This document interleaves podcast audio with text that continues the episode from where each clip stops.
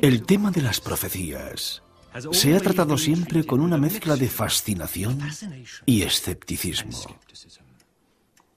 Curiosamente, los profetas o videntes jamás han conseguido credibilidad en su propia tierra. A la persona que afirma ver el futuro se la mira con desdén y desconfianza. Solo la historia puede arrojar luz sobre las predicciones. Para bochorno de los adivinos, las profecías quedan lejos de coincidir con los hechos que predicen. Pero existe una excepción a esa regla. Un hombre cuyas profecías fueron ratificadas durante su vida y han sobrevivido a la prueba del tiempo. El vidente más importante de todos los tiempos se llama Nostradamus. Muchas de sus profecías sobre guerras, hambre, tiranía y cataclismos enormes resultan aterradoras. Pero lo más aterrador es la precisión de las mismas.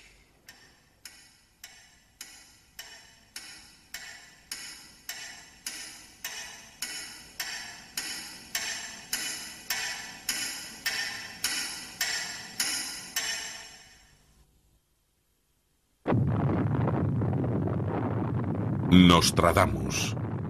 Su nombre resulta inseparable de visiones del fin del mundo, del Armagedón. Predijo el destino de continentes, naciones y personas.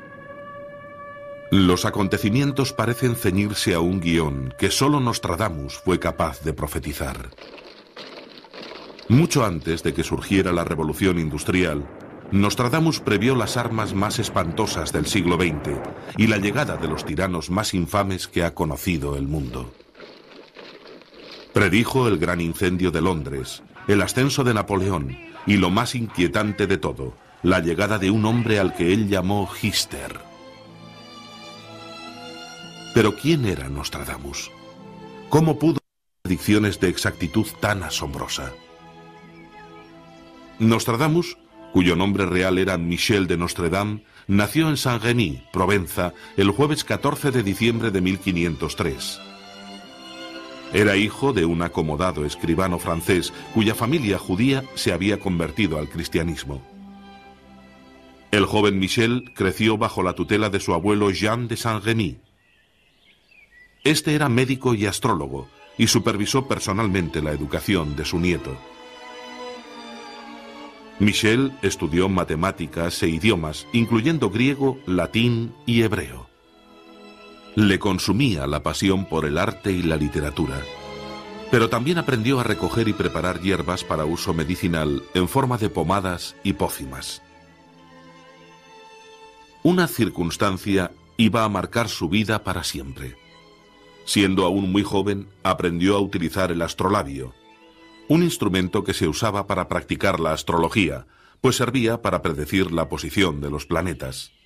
Durante el siglo XVI la astrología y la astronomía se consideraban todavía disciplinas complementarias.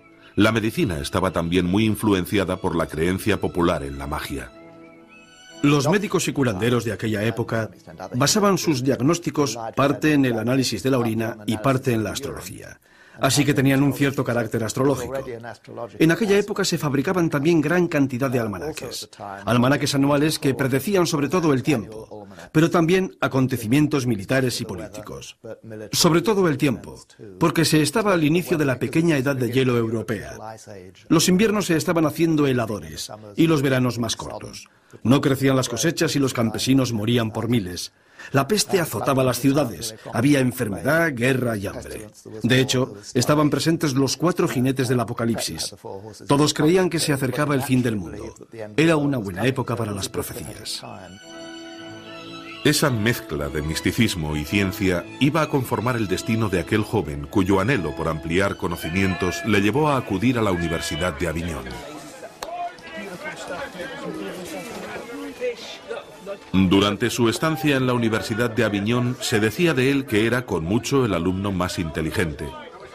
Casi 100 años antes de Galileo desconcertó a sus compañeros de estudios afirmando que la Tierra era redonda. En aquella época, ni las mentes más avanzadas habían comenzado siquiera a intuir la posibilidad de una afirmación tan radical. Ni qué decir tiene que un estudiante tan superdotado superó sin problemas la universidad y tardó poco en titularse en medicina. Obtuvo el título en el momento justo.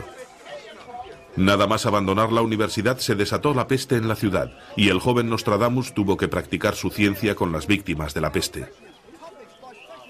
Trabajó con ahínco con los infectados y gracias a su arrojo y conocimientos salvó muchas vidas.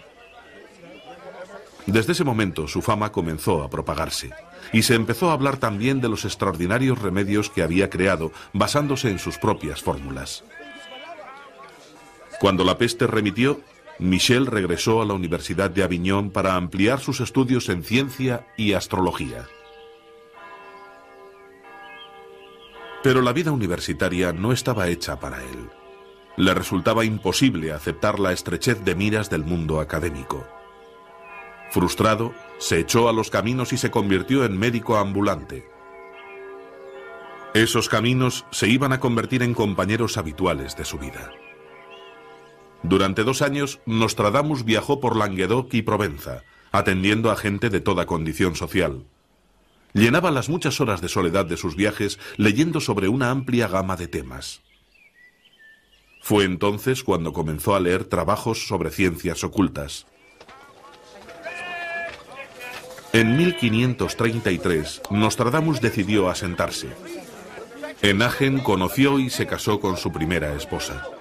Pero la tragedia no iba a tardar en seguir sus pasos. La misma peste que había combatido con éxito se cobró la vida de su mujer y dos de sus hijos. Con el corazón destrozado, regresó a la vida ambulante. Respecto a los primeros años de la vida de Nostradamus, hay una o dos cosas que podemos afirmar con seguridad razonable. Sabemos, por ejemplo, que estudió medicina y filosofía.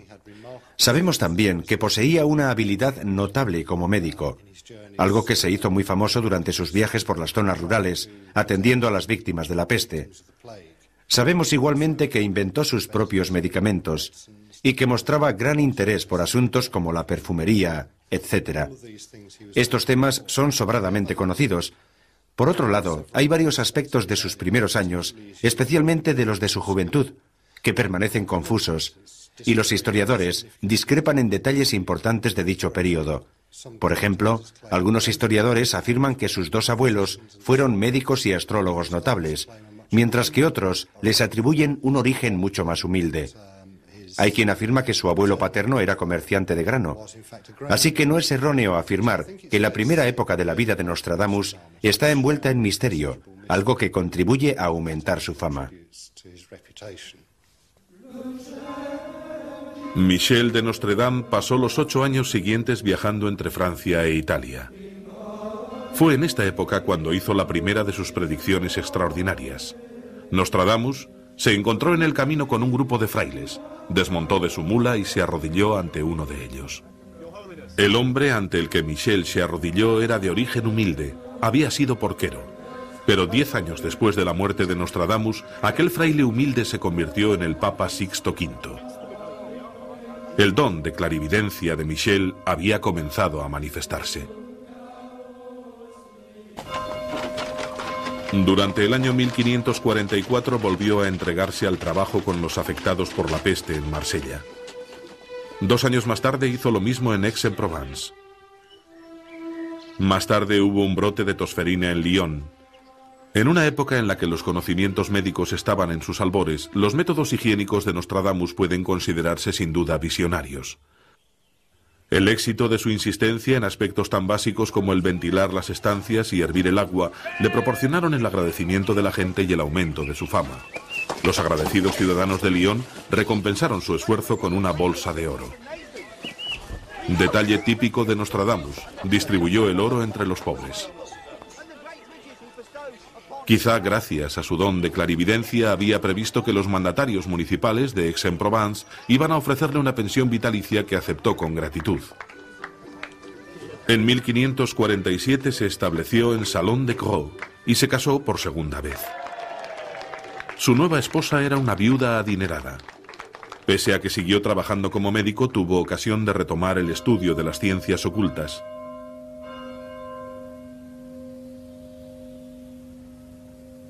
La primera obra publicada por Michel de Nostredame fue un libro de recetas para elaborar cosas tan diversas como conservas, cosméticos y filtros de amor.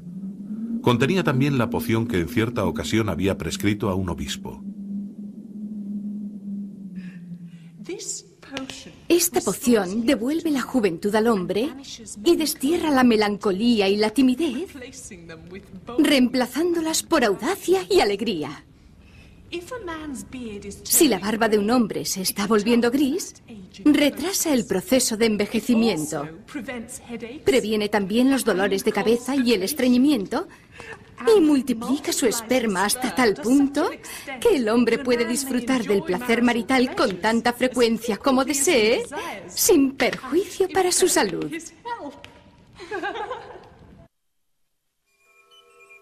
Aunque por entonces su barba estaba ya volviéndose gris, Michel de Nostredame se encontraba en la flor de la vida. El erudito Jean-Aimé de Chavigny quedó tan impresionado con la sabiduría del médico que se hizo alumno suyo. En su obra La vida de Nostradamus, de Chavigny describe al hombre que conoció. Era ligeramente bajo, robusto, alegre y vigoroso. Tenía la frente alta y despejada, la nariz recta, los ojos grises y amables, aunque la cólera los volvía de fuego. Un rostro severo y sonriente que conjugaba severidad y gran humanidad. Sus mejillas se mantenían rubicundas incluso con el paso de los años. Tenía la barba larga y poblada, buena salud y todos los sentidos despiertos. Respecto a su mente, captaba y comprendía todo con facilidad.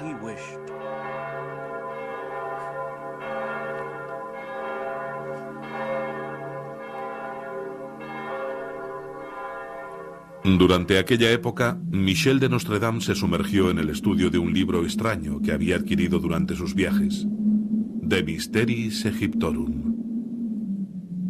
El libro le animó a experimentar con lo oculto. Animado por su éxito, comenzó a escribir sus visiones. El resultado de su trabajo fue la primera parte de lo que se conoce como las centurias y tardó cuatro años en realizarlo. Se publicó el 4 de mayo de 1555, firmado con la versión latinizada de su nombre que nos resulta familiar, Nostradamus.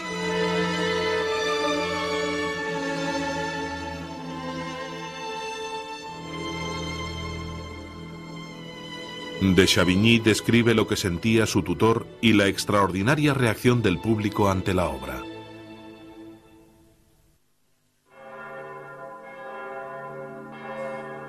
Previendo las transformaciones y cambios que iban a producirse en Europa, e incluso las sangrientas guerras civiles y los problemas perniciosos que se acercaban de forma inexorable a este reino de Francia, lleno de entusiasmo y absorto en una especie de locura, se dispuso a escribir sus centurias.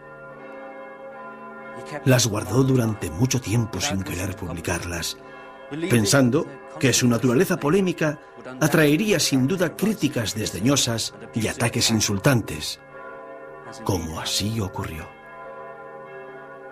Al final, empujado por el deseo que sentía de ser útil al pueblo, las publicó. Se convirtieron inmediatamente en el tema de conversación de Francia y del resto de Europa occidental. Las profecías de Nostradamus han quedado finalmente recopiladas en diez libros independientes. Cada uno de dichos volúmenes contiene cien cuartetos o versos de cuatro líneas. Escribió las predicciones en verso, y con el fin de evitar la persecución religiosa, que era muy frecuente en la época, escribió los versos en un lenguaje ambiguo que llega a resultar críptico. Usó varios idiomas y empleó inteligentes juegos de palabras, y como medida de precaución añadida, nunca ordenaba por orden cronológico los acontecimientos que predecía. En el prefacio de su primera obra, dedicada a su hijo César, Nostradamus dejaba entrever su motivo para escribir de esa forma.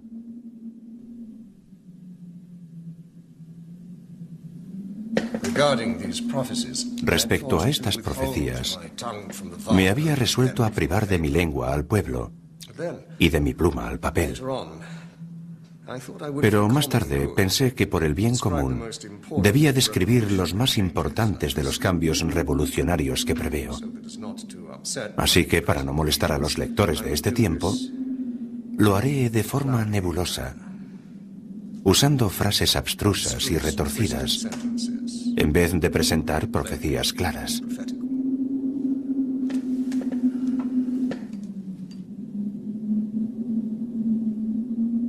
Nostradamus utilizó todos los métodos de predicción que tenía a su alcance. Eso incluía la alquimia, las predicciones matemáticas y las tablas astrológicas. Sus vastos conocimientos y sus aptitudes para las matemáticas le permitían usar con facilidad estos sistemas tan complicados. No usaba artimañas en la astrología, pero parece que sí las había en su forma de usar la astrología en las profecías hacía lo siguiente.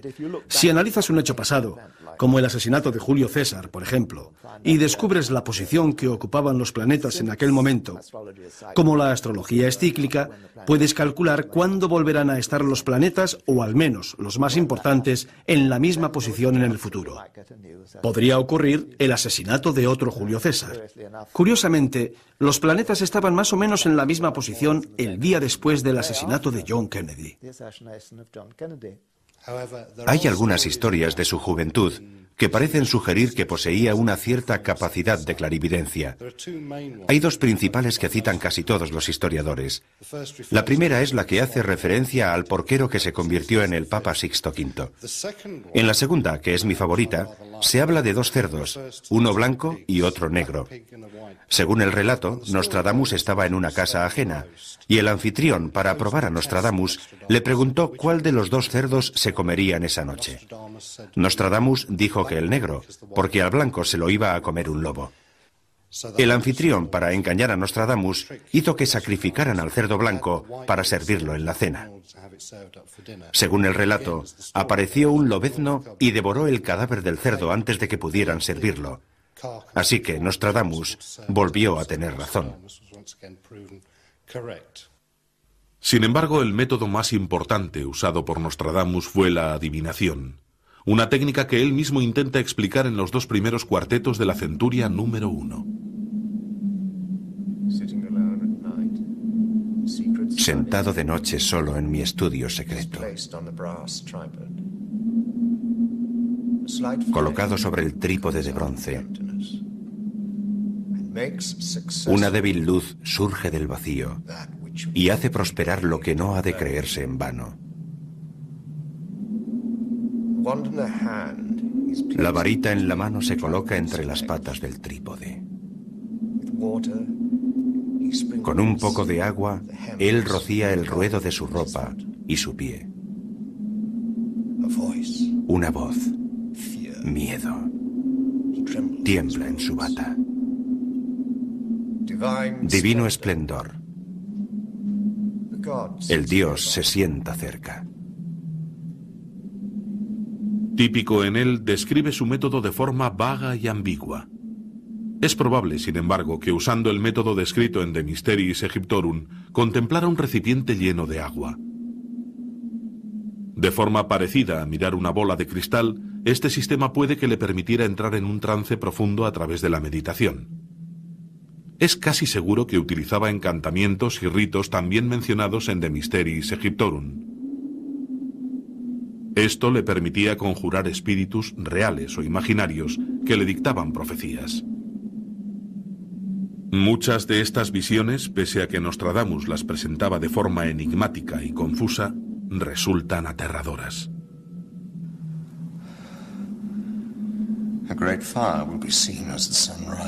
Se verá un gran fuego al salir el sol.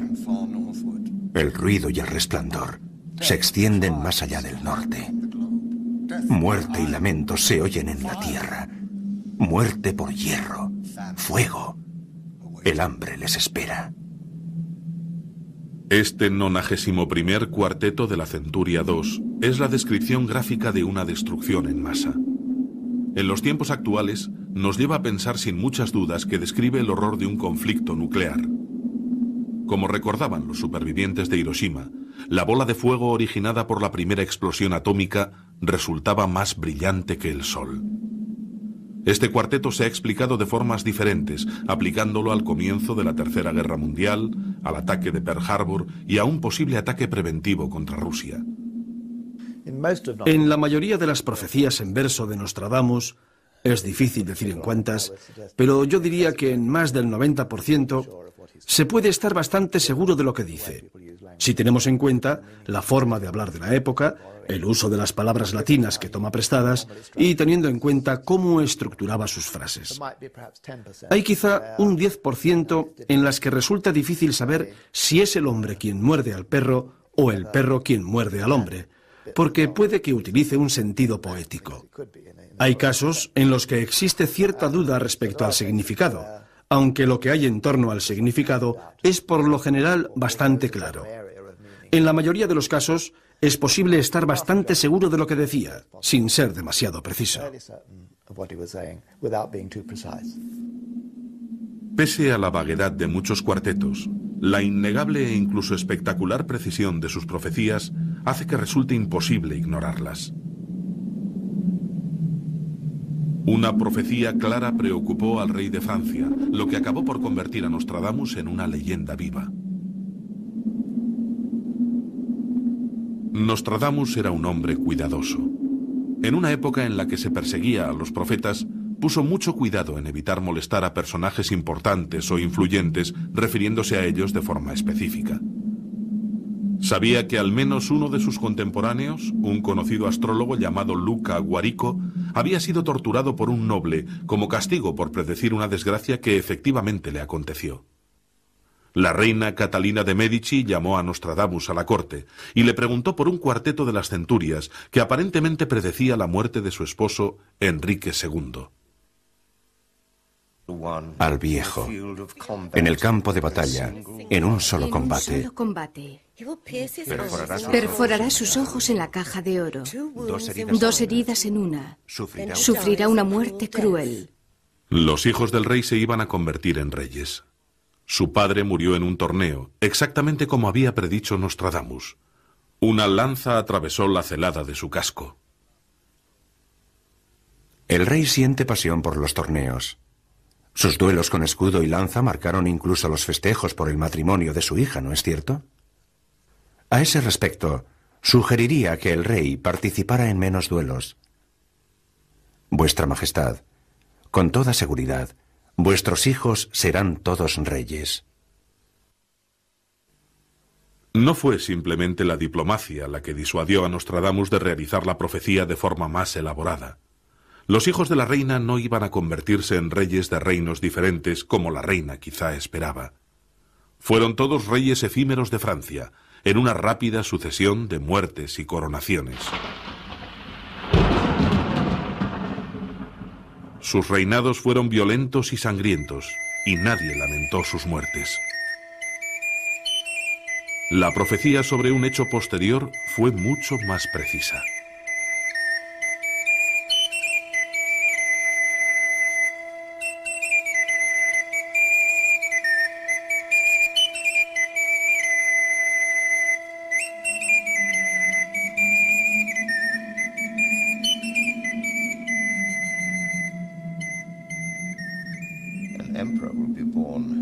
Un emperador nacerá cerca de Italia, que costará un alto precio al imperio. Dirán, cuando vean a sus aliados, que es más carnicero que príncipe.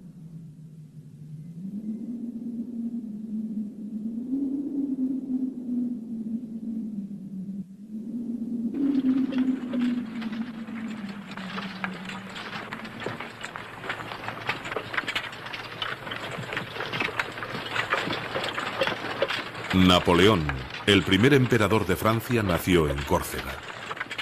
Su ambición costó miles de vidas y vació las arcas de Francia para sufragar una campaña infructuosa para conquistar el mundo.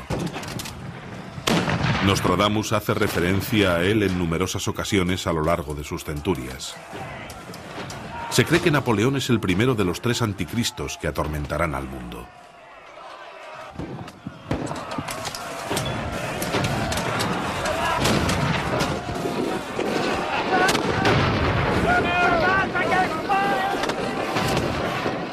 Otra predicción. Cuarteto 44, Centuria Segunda. Predice el desastre de la campaña rusa de Napoleón en 1812.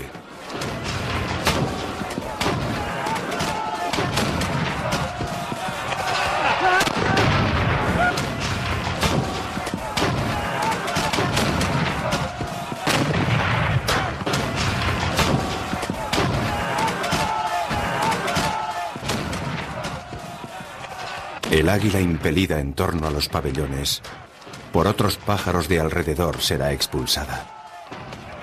Cuando ruido de címbalos, flautas y esquilones devuelvan el sentido a la insensata dama.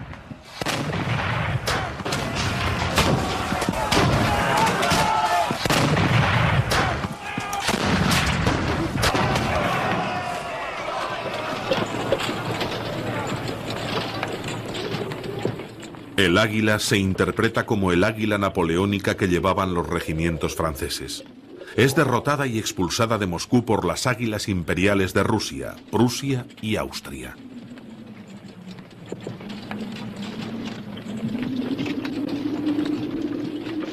El cuarteto 86 de la Centuria 9 predice el final de las campañas de Napoleón. Después de la derrota de Napoleón en la batalla de Waterloo, las siete naciones que se habían aliado contra él se reunieron para firmar un tratado de paz. Cuando entraron en París, la guarnición francesa fue enviada a Chartres, como se profetizaba en el cuarteto. Napoleón fue un gran líder que se ajustaba a algunas de las predicciones sobre el anticristo en el Mirabilis Liber. Así que no debe sorprendernos que algunas de las predicciones que tomó del Mirabilis Liber acerca de la invasión de Europa por el anticristo concuerden con Napoleón. Hay una de ellas en particular en la que parece presentar un anagrama del nombre de Napoleón, Pays de Lorraine, que según algunos significa Napoleón Roi, es decir, Napoleón Rey. Por otro lado, Pays de Lorraine puede referirse a tres lugares muy próximos del sudoeste de Francia llamados Lorena. Estamos ante lo que parece una coincidencia geográfica. A menos que pensemos que Nostradamus estaba haciendo un juego de palabras geográfico. Hay que admitir que le encantaban los juegos de palabras geográficos.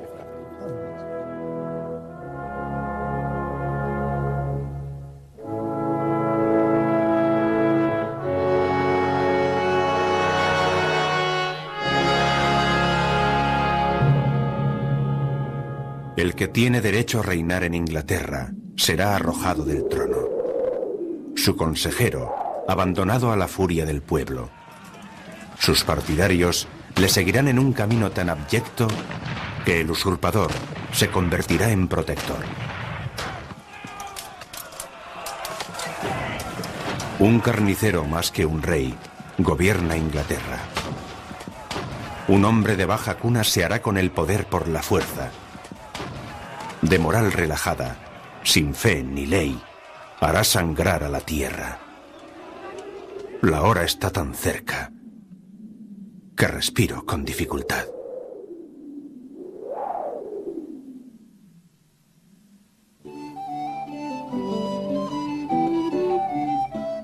La exactitud de las profecías de Nostradamus no se limita a Francia. Respecto a Inglaterra, predijo la caída de Carlos I durante la Guerra Civil Inglesa y el ascenso de Oliver Cromwell, quien pasaría a ser conocido como Lord Protector. Escrita casi 100 años antes de los hechos que describe, la predicción de Nostradamus resulta sobrecogedora por la precisión de sus detalles. Quien tiene derecho a reinar en Inglaterra es obviamente Carlos I. El consejero es claramente Thomas Wentworth y el usurpador no puede ser otro que Oliver Cromwell, que se convirtió en Lord Protector tras la muerte de Carlos I. Es bien conocido que Cromwell llegó a hacerse con las riendas del gobierno pese a ser de origen relativamente humilde.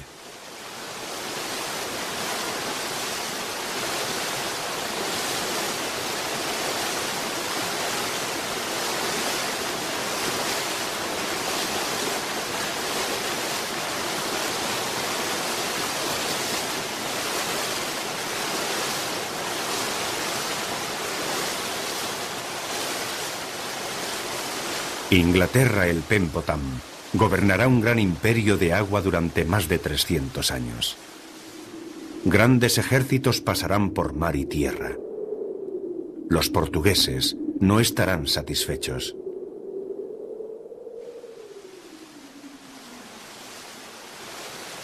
Muchos consideran esto una descripción precisa del poder y la duración del imperio británico desde la reina Isabel I a la reina Victoria. Ben Potam es un ejemplo de la forma de Nostradamus de crear palabras con significado oculto. En griego pan significa todo y potens significa poderoso en latín. Inglaterra, la todopoderosa. Lo que ahora nos parece extraña referencia a los portugueses debe colocarse en el contexto de la época de Nostradamus. A finales del siglo XVI y comienzos del XVII, Portugal poseía un imperio marítimo enorme que se desmoronó mientras el de Inglaterra se iba formando. La causa de su desmoronamiento sigue siendo un misterio. Las profecías de Nostradamus no hacen referencia solo a lo que ahora consideramos pasado lejano. Algunos cuartetos, por la interpretación que se les ha dado, parecen predecir hechos, como el gran incendio de Londres o acontecimientos de la Guerra Civil Inglesa. Algunos historiadores, sobre todo aquellos que podríamos llamar entusiastas de Nostradamus, afirman que predijo las bombas de Hiroshima y Nagasaki. Y por supuesto, muchos afirman que predijo la guerra aérea y los submarinos. Por otro lado, los detractores de Nostradamus han señalado que pasó por alto dos de los grandes acontecimientos del siglo XX, la Primera Guerra Mundial y la Segunda Guerra Mundial. Respecto a la segunda hay cierta polémica, pero por lo que yo sé, ningún historiador ha conseguido todavía identificar un cuarteto que haga referencia a la Primera Guerra Mundial.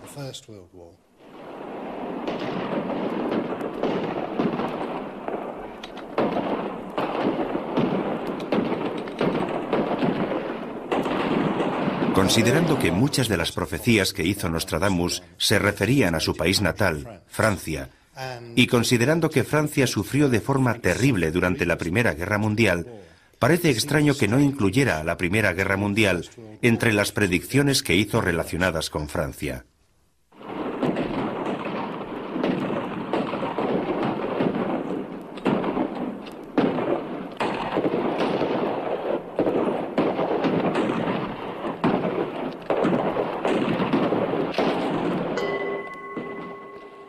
El hombre a quien Nostradamus consideraba el segundo anticristo se revela en el cuarteto 24 de la Centuria II. Mon Dieu, il est l'anticristo.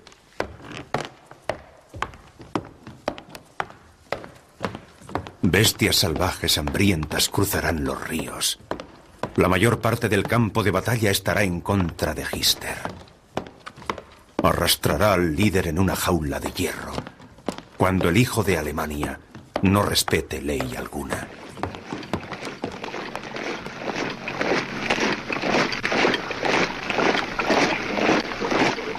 Es difícil no sacar la conclusión de que Hitler no es otro que Hitler.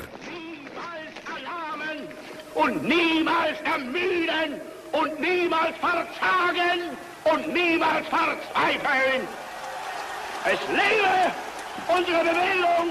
Es el propio Hitler creía que ese era el caso. Conocía bien las profecías de Nostradamus y utilizó este cuarteto en la propaganda nazi durante los años previos a lanzar sus divisiones de bestias salvajes contra Europa.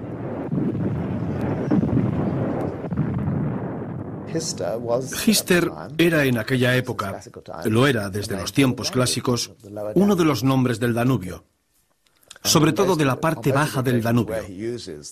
En la mayor parte de las ocasiones en las que utiliza el término Hister, incluye también la palabra Rin, es decir, el Rin. El Rin y el Danubio fueron durante siglos la frontera nororiental del Imperio Romano. Acostumbra a tomar acontecimientos del pasado, y ese es el contexto en el que debe ser considerado. En cualquier caso, en su libro de cocina relata la historia de un eminente caballero que un día, caminando a orillas del río Gister o Danubio, Dice, cayó en él y se ahogó. Además, basó ese relato en algo que ocurrió realmente pocos años antes. Una vez más, tenemos un ejemplo en el que Nostradamus toma un acontecimiento pasado y lo proyecta hacia el futuro.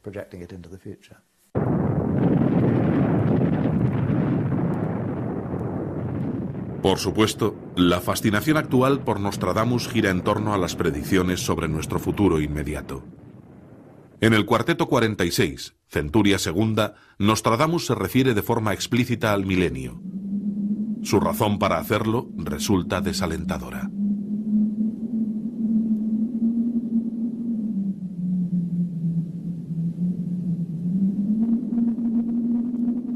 Después de un gran misterio para la humanidad, se acerca otro todavía mayor, cuando el gran ciclo de los siglos se renueve. Lloverá sangre, leche, hambre, guerra y enfermedad. En el cielo se verá fuego arrastrando una gran estela de brasas.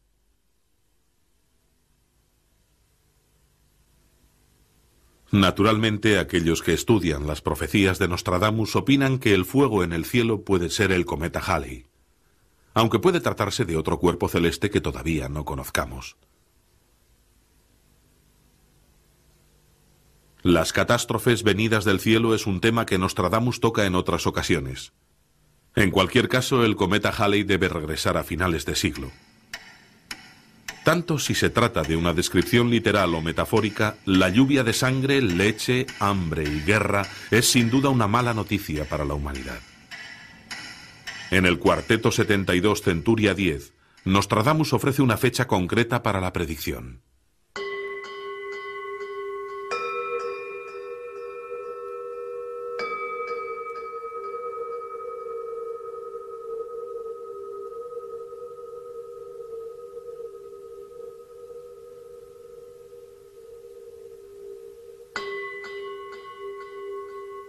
En el año 1999 y siete meses, vendrá del cielo el gran rey del terror. Devolverá la vida al gran rey de los mongoles. Antes y después, la guerra reinará a sus anchas.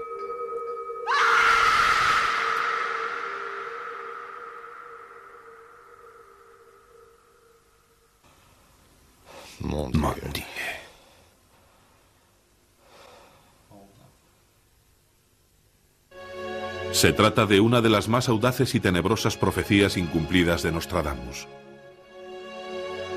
Algunos sugieren que este cuarteto se refiere a la aparición de un anticristo en Asia. Sin embargo, puede que se refiera simplemente a una confrontación religiosa y no a un enfrentamiento físico entre la cultura oriental y la occidental. Pero muchos expresan su preocupación de que este cuarteto prediga a un tercer anticristo aún sin nombre. ¿Podemos estar seguros de ello? Nostradamus nos previene sobre ciertas cosas que podrían ocurrir. Nos avisa de forma especial de una invasión árabe o musulmana de Europa. No conviene olvidar que los musulmanes ya habían invadido Europa. De forma pacífica, pero había cuatro millones y medio de musulmanes en Francia. Hay aspectos que nos dan motivos para pensar que quizás su teoría indica que los hechos del pasado tienden a repetirse en el futuro. No tenemos que creer que sea así. Seguramente nos equivocaríamos si lo hiciéramos, pero podemos al menos estar abiertos a las posibilidades. Quizá todo esto nos sirva como método para abrir nuestra mente a otras posibilidades, en vez de estar desprevenidos cada vez que ocurre un suceso que nos supera. El contexto en el que escribe Nostradamus no es de este mundo.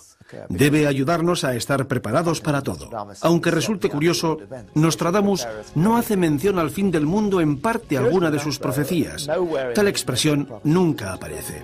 Dijo que sus profecías se extendían hasta 3797, lo que nos puede hacer pensar que es la fecha del fin del mundo. Se ha hablado mucho de que mencionara el año 1999 como el del gran conflicto, el de la llegada del anticristo, etc. Es cierto que 1999 es una de las pocas fechas que Nostradamus menciona en sus cuartetos, y creo que debemos colocar ese hecho en un contexto más amplio. Hay dos aspectos fundamentales que debemos de tener en cuenta. El primero, que es bien sabido que en los finales de siglo la gente tenía visiones apocalípticas. Ocurrió a finales del siglo XIX, ocurrió a finales del siglo XVIII, etc. Sucede al acabar todos los siglos. El final del siglo XX es también el final del milenio, así que no debe sorprender que la gente tenga preocupaciones apocalípticas. Es un fenómeno histórico que se repite siempre que el calendario cambia de forma tan significativa. También debemos de tener en cuenta que según el pensamiento medieval, y Nostradamus era en gran parte un erudito medieval, el año 2000 anunciaba el fin del mundo. Era una idea basada en cuando creían que se había fundado el mundo. Según el arzobispo James User, el mundo se fundó en el año 4000 a.C.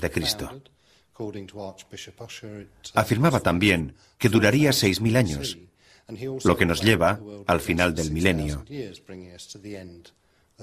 Nos encontramos aquí con dos temas. Primero, el nerviosismo normal ante cambios importantes en el calendario, algo que se repite siempre. Segundo, la idea medieval de que el fin del mundo acontecería en el año 1999 o 2000. La duda que se plantea es si Nostradamus vio de verdad una tragedia al final del segundo milenio o simplemente repetía la idea medieval sobre la fecha del fin del mundo.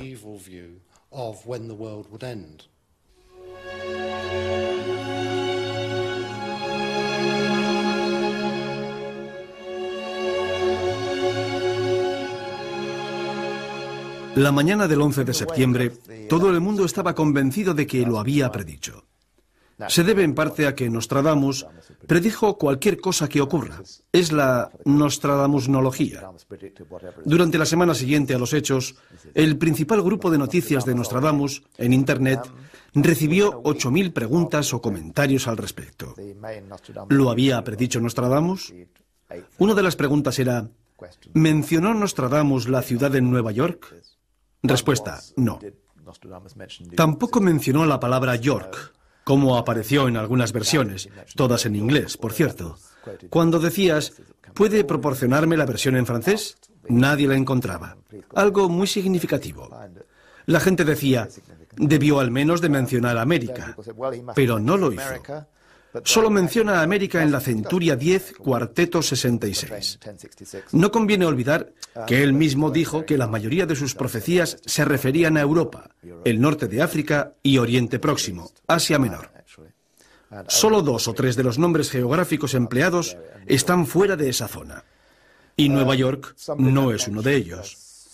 Alguien mencionó entonces la Centuria 6, verso 97, que habla del fuego del cielo que cae sobre la ciudad de Nueva York. Fuego que cae sobre la ciudad nueva a 45 grados.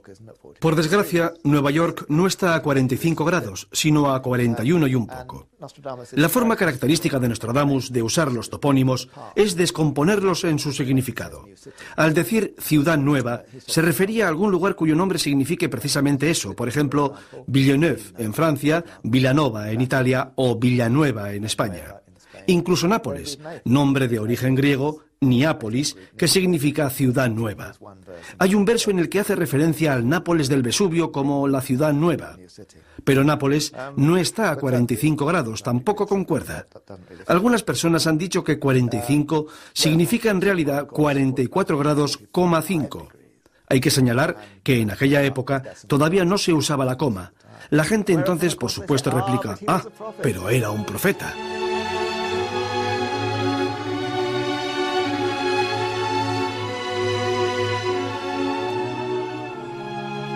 Nostradamus predijo guerras, desastres y hambre para la época del final del milenio.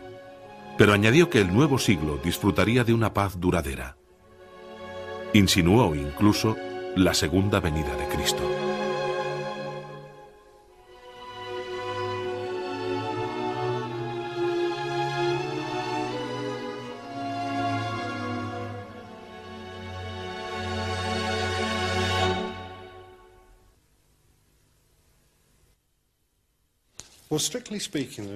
Al hablar de Nostradamus, debemos considerar dos temas independientes. El primero es si Nostradamus podía ver el futuro. Es una pregunta que sigue sin contestarse y creo que jamás podremos determinar si era o no capaz de hacerlo. El segundo tema se refiere a la interpretación de sus cuartetos. Sus cuartetos eran muy poco claros, llenos de simbolismos y abiertos a múltiples interpretaciones. Los aciertos históricos que le han hecho famoso, sobre todo los que hacen referencia a la Revolución Francesa y a Napoleón, son aciertos históricos del pasado. La gente ha reinterpretado los cuartetos para que se adapten a los hechos que ha experimentado. Si examina varias interpretaciones de un mismo cuarteto, hechas por personas diferentes, comprobará que destacan aspectos diferentes. Estamos en manos de los intérpretes. Le pondré un ejemplo. Si dijera pausadamente, un paso pequeño para un hombre, pero un salto gigante para la humanidad, la huella permanecerá para siempre. El águila ha aterrizado. La mayor parte de la gente de esta época sabría con exactitud de qué estoy hablando. Hablo del primer hombre que pisó la luna. Pero si hubiera pronunciado esa frase en 1962, no habría tenido sentido alguno. Es una frase que la gente solo puede entender después de ocurridos los hechos. Creo que esa es exactamente la situación con respecto a las predicciones de Nostradamus. Muchas de ellas tienen sentido a posteriori, y algunas de ellas hay que darles muchas vueltas para admitir que se trata de verdad de predicciones históricas destacables. Así que lo que de verdad cuenta es la interpretación que se haga del cuarteto. Pondré otro ejemplo. Con frecuencia se pone mucho énfasis en los tres cuartetos que mencionan el nombre Hister. Los entusiastas de Nostradamus interpretan esos cuartetos como referidos a Adolf Hitler y los sucesos de la Segunda Guerra Mundial. Sin embargo, Robert Graves, que estudió esos mismos cuartetos, indica que Hister es una variante latina del nombre del río Danubio. Interpretó que esos cuartetos hacían referencia a la vida de Carlos V Así que tenemos tres cuartetos que se puede decir que hacen referencia a hechos del siglo XX y a hechos del siglo XVI. Ese es el meollo del problema con Nostradamus. Si me preguntan, ¿predijo Nostradamus el futuro? Yo contestaría que sí, considerándolo de forma retrospectiva. Nostradamus dijo en tres ocasiones, en la introducción de sus profecías, que no se proclamaba profeta. Dijo en el presente, lo que significa trabajo en el presente. Eso no quiere decir que no pudiera prever cosas. Opino que creía que podía prever cosas. También realizaba rituales en casa y afirmaba que sus profecías eran de inspiración divina. Eso no significa que Dios se las inspirara. Debemos recordar que se basaban en la astrología, lo que es, por definición, evaluar el pensamiento de Dios. Seguramente se basaban también en el Mirabilis Liber, que fue escrito por santos y teólogos, eminentes santos y teólogos de la Iglesia cristiana, que a su vez se basaron en la Biblia. Por estas tres razones, decía que sus profecías eran de inspiración divina eso no quiere decir que Dios estuviera allí dictándole lo que iba a pasar.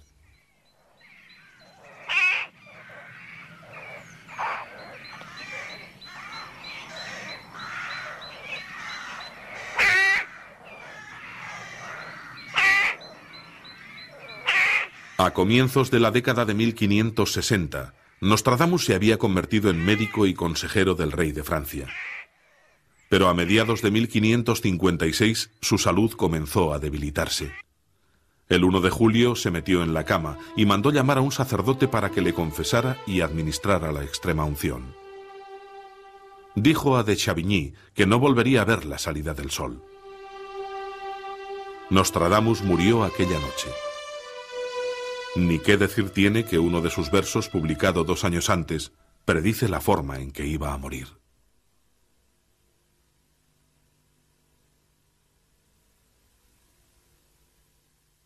Al regreso de la embajada, Guardado el regalo del rey, nada más haré, porque iré a reunirme con Dios. Parientes cercanos, amigos y hermanos me encontrarán muerto, cerca de la cama y el banco.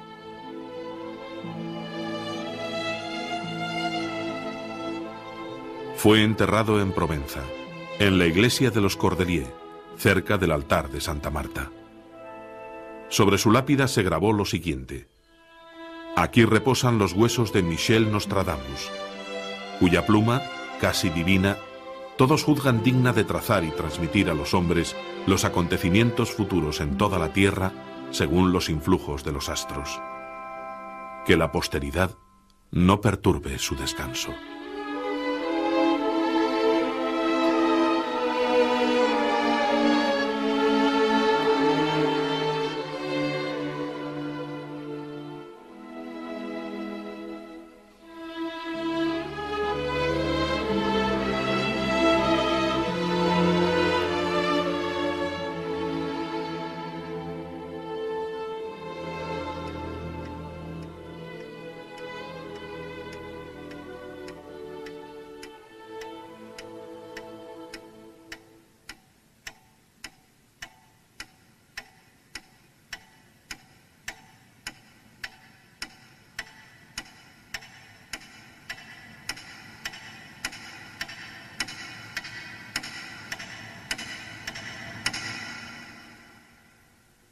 El hecho de que Nostradamus tomara la mayoría de sus profecías de profecías anteriores, hechos pasados o ideas astrológicas no es motivo suficiente para invalidarlas.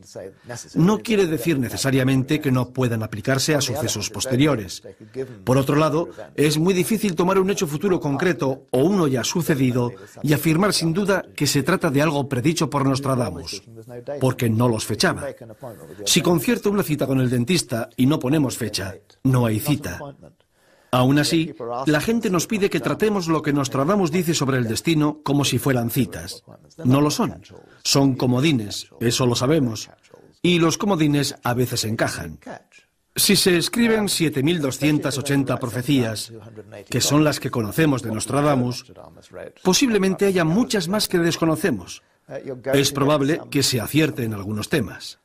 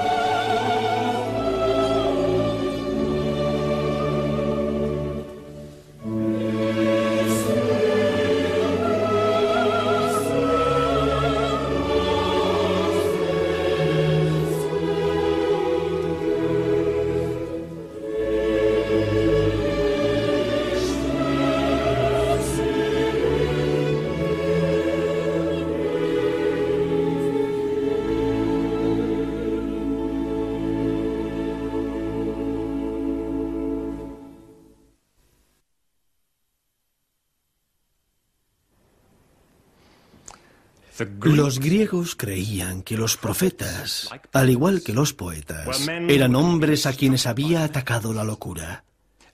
Pero se consideraba que era una forma especial de locura, un regalo especial del cielo, una de las mayores bendiciones que podía recibir el hombre. A los afectados de esa locura se les consideraba sagrados.